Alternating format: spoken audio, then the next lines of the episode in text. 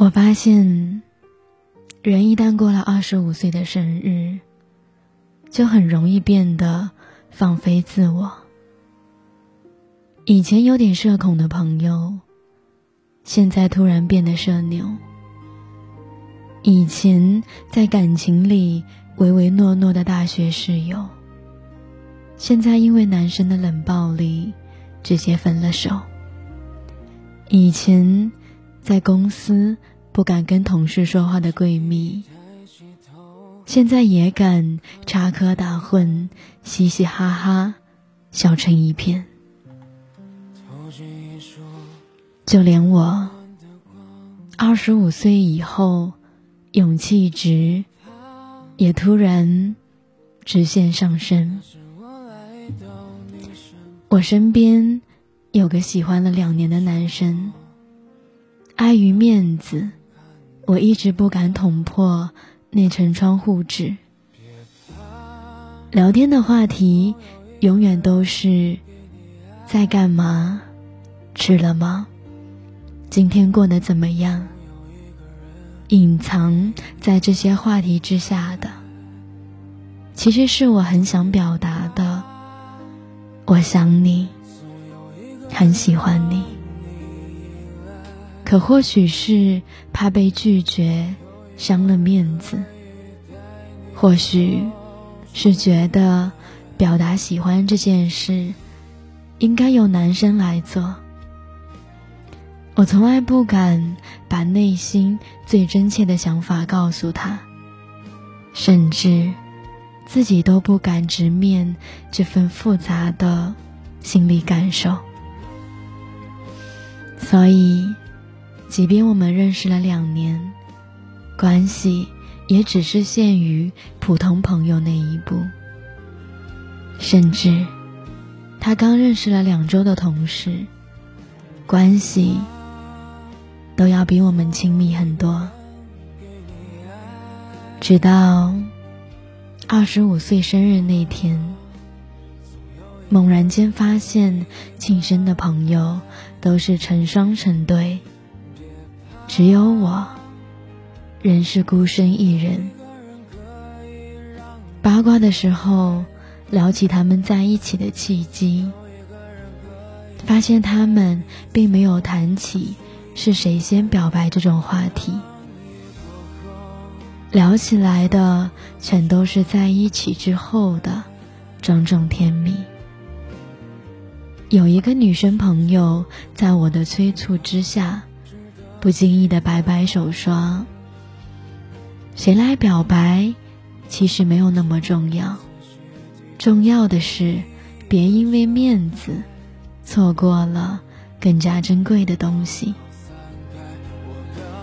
后来，我想了很久，终于在他发来同事要帮他介绍女朋友消息的时候，大胆说了句：“不许去。”他发过来疑惑的表情，我坚定了语气回复说：“因为我喜欢你。”这是认识他两年时间里我做过的最有勇气的事儿。后来我们没有立马成为男女朋友，但我还是决定交往试试。这一次，主动丢掉面子，主动表达心意，让我没有错失向往已久的感情，让我知道二十五岁后的人生，放下所谓的脸面，才能过得更顺从自己。午休聊天时，同事对着餐桌上的水煮菜。感叹起自己年少时任性不懂事。他说：“以前刚毕业的时候，工资交完房租，只能勉强应付一日三餐。因为手头没有钱，经常需要家里人的接济。可偏偏那时自尊心很强，父亲某天一句无心的调侃，触动了他敏感的神经。他以为父亲在奚落他不长进，于是，一连几天都不和父亲说话。家里转钱给他，他也堵着一口气，坚决不收。就这样，一连两个月。顿顿吃水煮白菜，因为营养跟不上，有次在回家路上还差点晕倒。直到后来，父亲主动打电话跟他和解，告诉他，其实和家里断联的日子里，家里人都特别担心，母亲责怪了父亲很多次。也偷偷哭了很多回，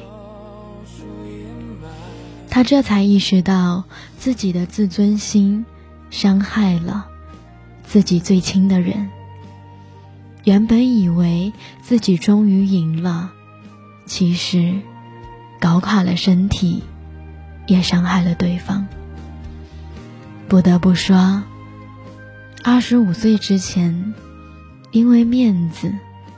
我们做过很多傻事，因为不好意思催还钱，自己辛苦钱打了水漂，想起来后悔又心疼。因为放不下姿态，放不下面子挽回，而白白弄丢一段感情。午夜梦回的时候，伤心落泪。因为不敢麻烦同事。工作中的疑难点，自己埋头琢磨，结果工作接二连三的出错。人一旦过了二十五岁之后，就不要再那么要强、好面子，因为比起失去亲人、失去自我、恋人、朋友。放下面子，反而是一件损失更低的事。我们曾经在各种关系里极端要强、刻意守护的自尊心，但往往因为自我的过度保护，屏蔽了身边的人关心和帮助。二十五岁之前，我们除了面子。一无所有的年纪，所以只能把自尊心当成与人交往的筹码，维持着各种关系的平衡。二十五岁以后，我们在和生活斗争下更加独立清醒，在和他人交往中更加成熟包容，行走在。熙熙攘攘的人世间，我们的内心更趋于平和、放松。二十五岁后的人生，日子是流动的，生活也是在变好的。更重要的是，我们懂得了二十五岁以后。学会放下面子的约束，人生才能过得越来越顺利。喜欢你，是我做过最有勇气的事儿。晚安了。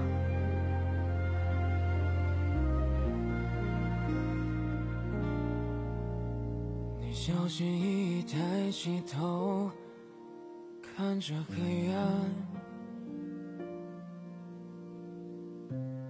投进一束温暖的光。